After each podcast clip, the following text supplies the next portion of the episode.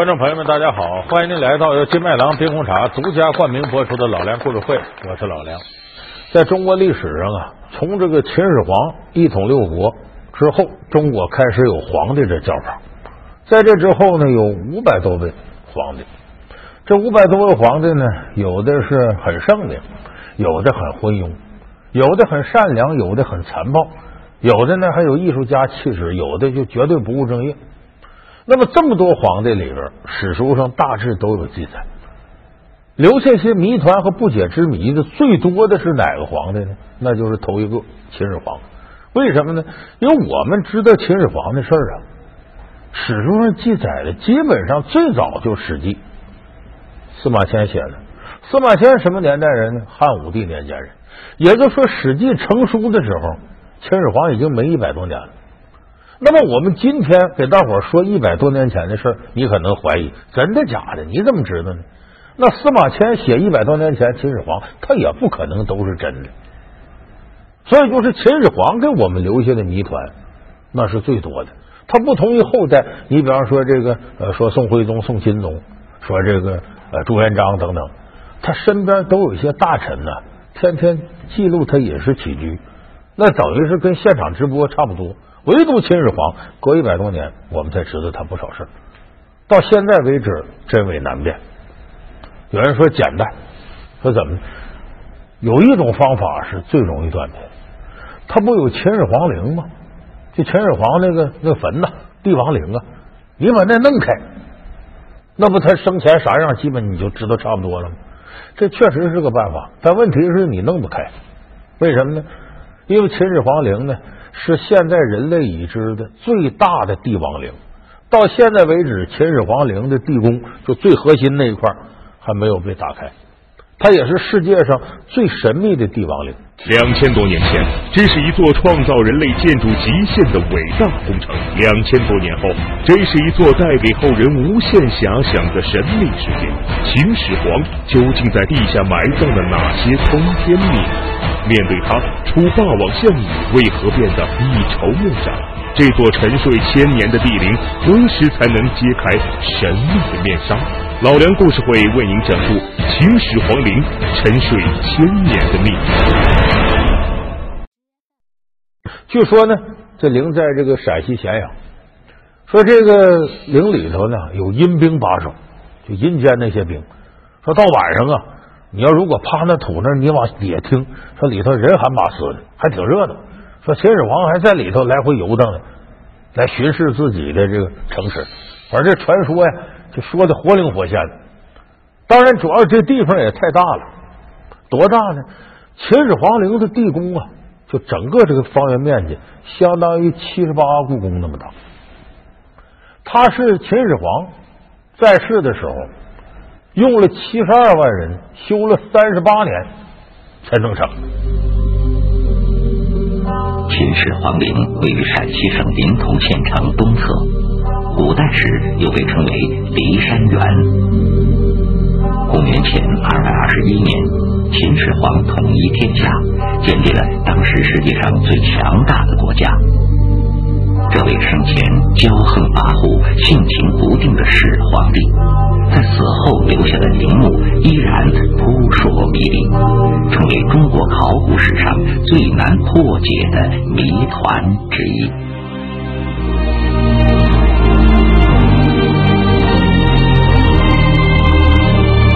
据史书记载，秦始皇陵始建于公元前二百四十七年。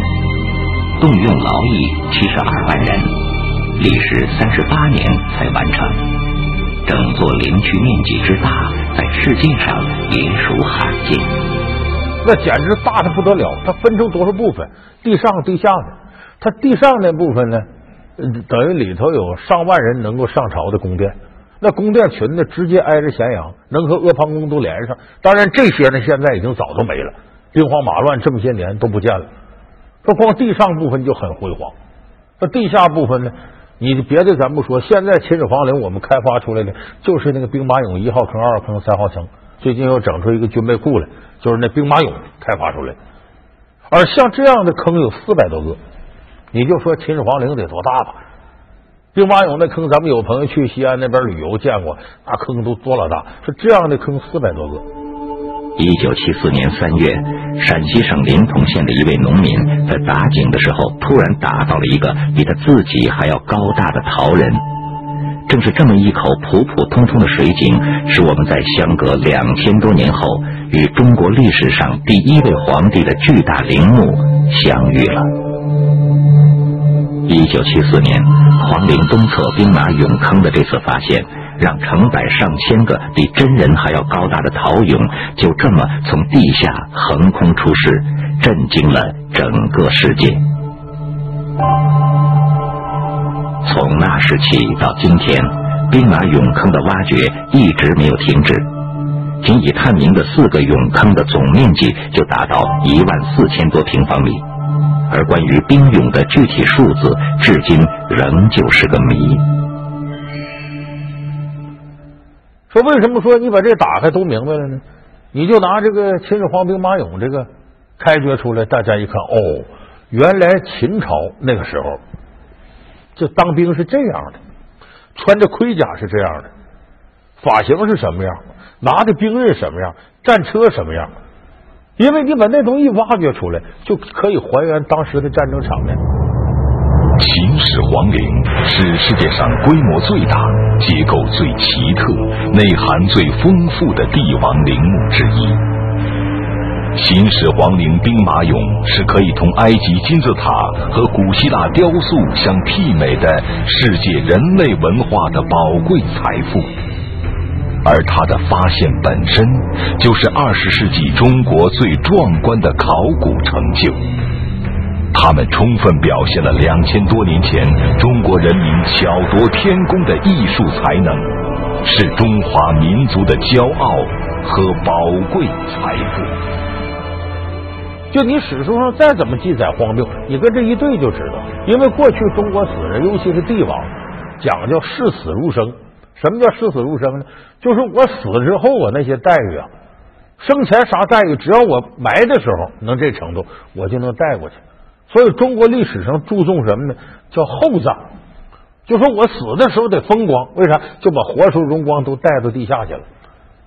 所以，就秦始皇陵呢，可以肯定的是，为什么他修这么大？他就是要把生前的荣耀都带到死后去。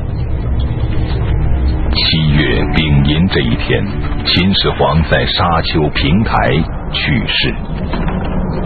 这位使中国得到统一的王者的人生历程结束了。虽然秦始皇无比留恋那叱咤风云、号令天下的英雄时代，他不甘心离开一手缔造的帝国以及尘世间的荣华富贵，但他却无法抗拒死亡的召唤。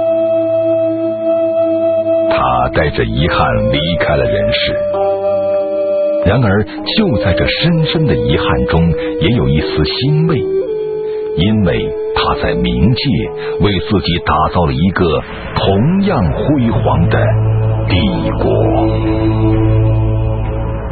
所以，相传呢，秦始皇这帝陵里头什么东西都有。说这个秦始皇的棺椁呀，就都是金的，秦始皇尸体在里边躺着。说他可不是老实搁那飘着，说地宫里头水银多，模拟地面上的江河湖海，按照当时中国地形，也把那个河流引进来。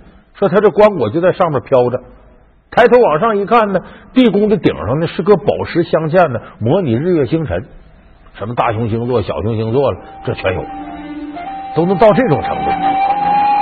关于秦地宫最早的历史文献记载是司马迁的《史记》。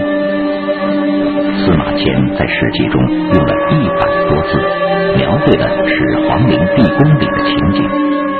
穿三泉而建的地宫，充满穷奢豪华的陪葬品，有以水银来表现的百川大海，有防止盗墓的机关炉石，宫顶装饰天文星宿之像，地上模拟统一后的中国疆域。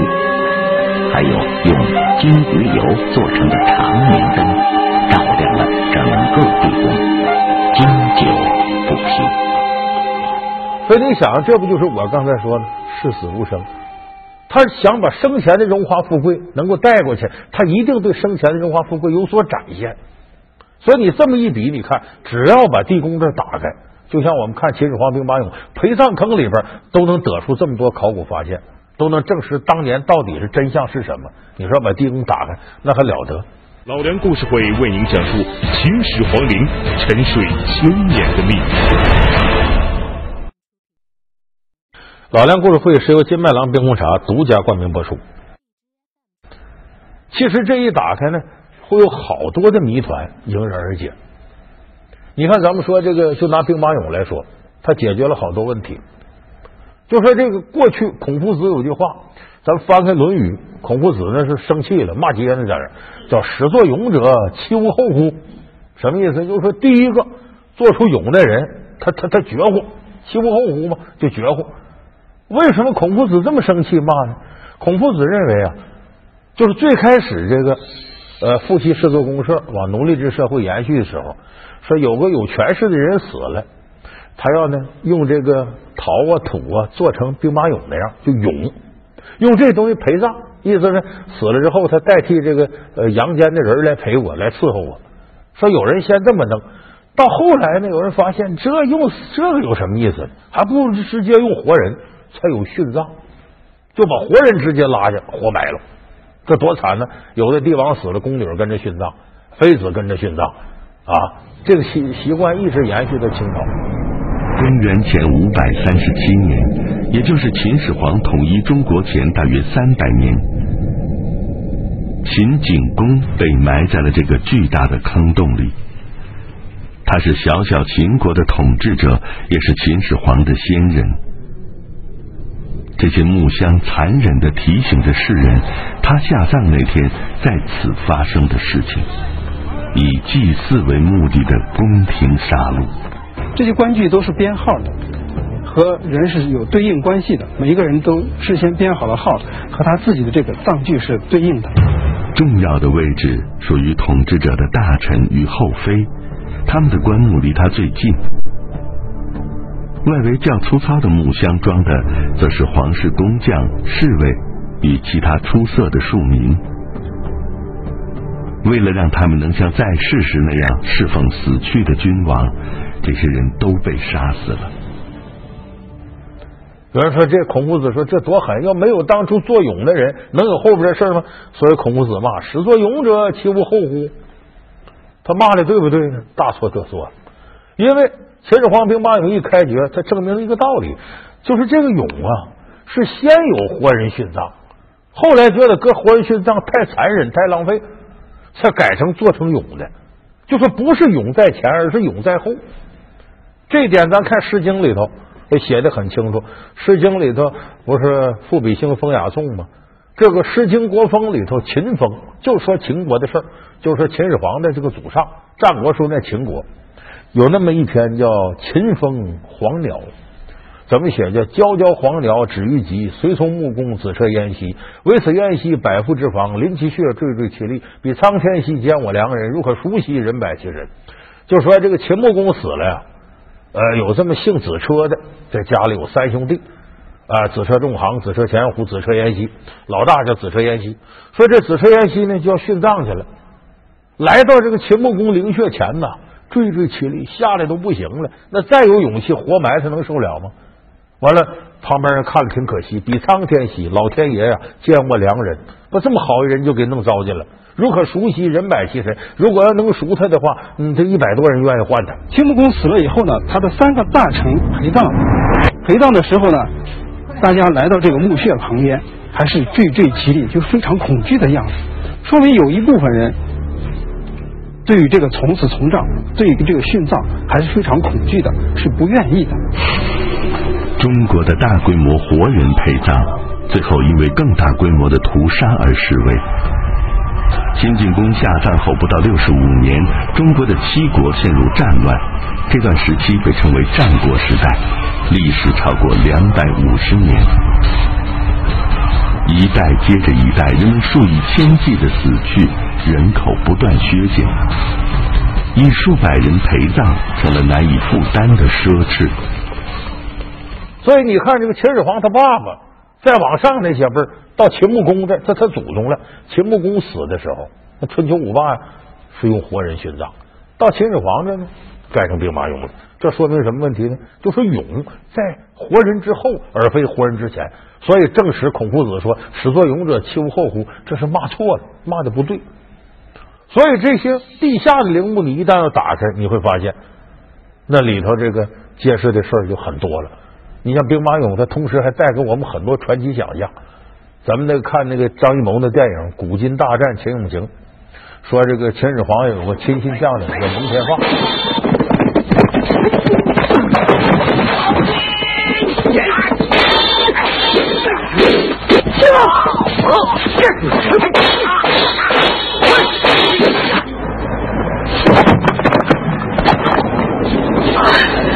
臣来此一步，陛下受惊了。护驾何人？臣蒙天放，愿陛下万寿无疆。现任何职？臣隶属蒙恬麾下，现监管皇陵圣地。蒙天放，你护驾有功。朕封你为郎中令，现赐你宝剑。谢始皇陛下赐剑，随朕回宫。遵旨。蒙天放呢，本来很得秦始皇信任，结果秦始皇呢，派这个方士呢，带童男童女啊，到海外呃求长生不老药。有个童女叫冬儿，和这个蒙天放就相爱了。启禀郎中令，船突然开走了，抓到童女一名。船走了，冬儿不走，跟你生死在一起。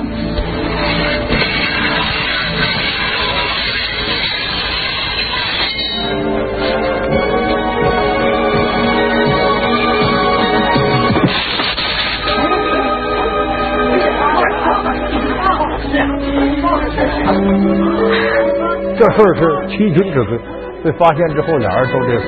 这夜蒙天放，护驾有功，再赐你一线生机，命东儿投火自焚，血祭永尧。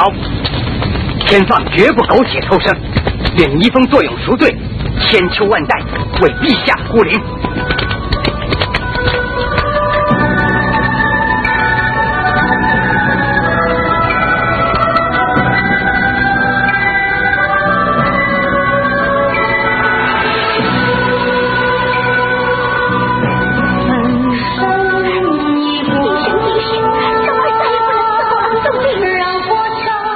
结果这冬儿临死之前呢，把长生不老药送到蒙天放嘴里，完蒙天放就被外边包上泥呀、桃啊，当兵马俑殉葬去。其实吃长生不老药没死，这个冬儿呢死了，隔了多少辈转世啊？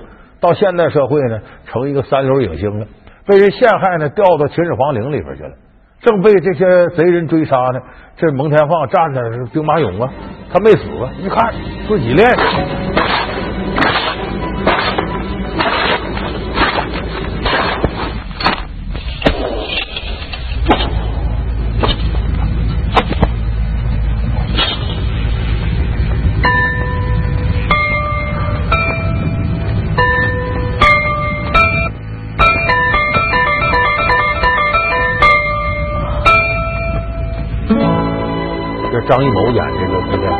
中国人就巩俐演的。你看，这就给现代人提供了很多想象，就这里头有如何如何这个事儿那个事儿。那么说，这么些年来，秦始皇陵这地宫就没被动过吗？不可能。为啥？你就是国家不开发的，那盗墓贼无孔不入啊！你想，盗墓贼现在是非常厉害的，他带着强烈的利益驱动。说这些年有人动过。秦始皇陵肯定动过，但动不了，因为这么大个陵墓，你不是个人能动了的。为啥呢？这个陵太坚固了。第一个是入口你找不着，他修完陵之后，所有修陵的人封到里头都死了，没有能出来的。第二个呢是这个陵墓本身呢厚重的吓人，就在地下修这个地宫的城墙高三十米，厚度四米，就连说那个排水沟之类的。都厚度达十七米的土，上边有八十多米黄土夯实了。你想想，这么坚固，寻常盗墓贼加过去那种生产力，说一军队拿镐啊锹啊，你就能给挖开。而且那时候那个修地宫城墙啊，它有标准的，就是呢，你这个城墙立好了吗？这人隔着大概有三四米开外，就是弓箭发力最能发力的地方，歘一箭射过去，只要这箭能插到城墙里，你就得给我推倒重修，你得一碰啪就弹开，这才行。就是他的地宫坚固到这种程度，你想想，平常人谁还能弄进去？就是这么些年，秦始皇陵没有被打开过，非常坚固，也不知道哪儿是入口。有人说还跑了他了，现在人这科技不行，就炸弹、就核弹这弄，那是这是绝户式干法。说现在能不能把它打开呢？不是打不开，也能打开。但问题就在于我们现代人不能轻易尝试这个事儿。为啥？你想要把它打开，得把上头那层土先弄下来，这个过程就太难了。咱们经常看，有的时候说汉墓啊、唐墓啊，把那土弄下咋弄？都得搁小刷子一点点往下抠，因为什么？你要使劲往下走，裤衩都塌了，那里头文物多少不全完蛋了吗？不能这么干。但是你想，七十八个故宫那么大，你把那土摘下来得多长时间？一旦打开之后，外头空气进去了，哎，风风雨雨的啊，阳光进去了，你知道里头得什么样啊？还能保护住了吗？所以谁也不敢冒这险。曾经有人琢磨这个说算经济账，说你这要把它打开了，这每年得吸引多少人旅游？一年好几个亿挣不成问题啊！我们用这钱来保护不更好吗？再一个说，这打开了，所有的历史真相都出来了，咱是验证《史记》司马迁说的对不对？后世人猜想是怎么回事？但是更多的人反对，现在就把秦始皇陵打开，说那想知道历史真相，其实我不知道大家想没想过这事儿。你把这陵刨开了，万一像那埃及金字塔似的，打开一看里头也没啥东西，除了木乃伊没别的玩意儿。你说你失望不失望？你原来想象的地宫里头五颜六色、丰富多彩、富可敌国，如何如何，突然间啥都没有了。那么，其实我们研究历史，一方面是探求真相，另外一方面，历史给我们带来的想象力是无穷的。假如有人告诉我们历史上某一年某月到现在。就跟我们现在记录每一天似的，完全还原的现场直播，你还想看吗？没意思了，那就。所以我想，万一秦始皇陵打开了，里头没有我们想象那样，甚至很苍白、很空洞，咱们的伟大的想象力由此就可能受到很大打击和枯竭。所以我说，既然我没有能力保护好两千多年前的东西，现在咱就不要打开。就让那里成为一个我们有无穷想象力关注的地方，不知道那里是什么，不知道会好成什么样子。也许这种方式是我们对传统文化最好的、最有利的一种保留。所以，在我看呢，起码我有生之年，我也不希望他能打开，我宁可不要那个时候历史真相到底是什么。所以，对于人类来说，我们还是多留一点给我们带来想象力空间的地方吧，少一点实证主义，不要把什么事情都弄得那么实那么真。从罪臣之后到皇帝身边的红人，他是最精明的奴隶；从名将后人到战功显赫，他是秦始皇帝的得力手下；从受父皇看重的皇子到被奸臣谋害。他是最委屈的接班人，谁是秦始皇面前的大红人？老梁故事会为您讲述谁是秦始皇最信任的人。